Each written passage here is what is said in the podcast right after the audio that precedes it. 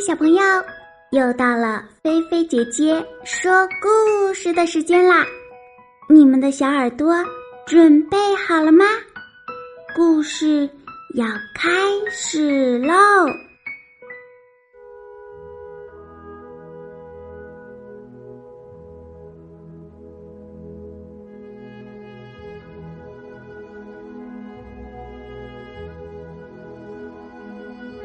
公蛇影。古时候啊，有一个叫英斌的人。一天，他的一位朋友到他家做客。英斌呀，备好了酒席，热情的款待客人。席间，朋友端起酒杯，一眼瞥见呀，酒杯中。有条小蛇，可酒已经喝进了肚子。朋友当时就觉得又惊又怕。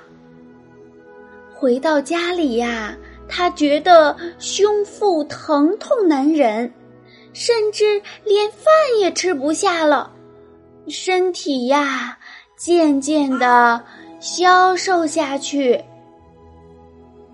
英斌听说呀，朋友生病了，就去看他。朋友就把那天喝酒的情形告诉了他。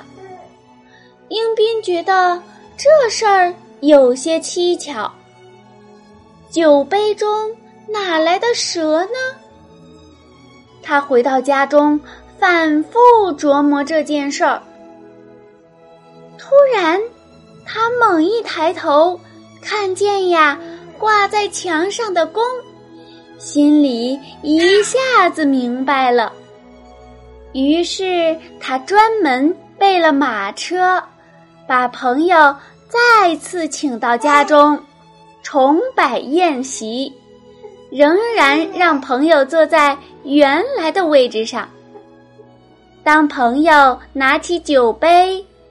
知道蛇影原来是公影后，病啊很快就好了。不管是身体上的病还是心理上的病，只有找出病因，才能把病治好。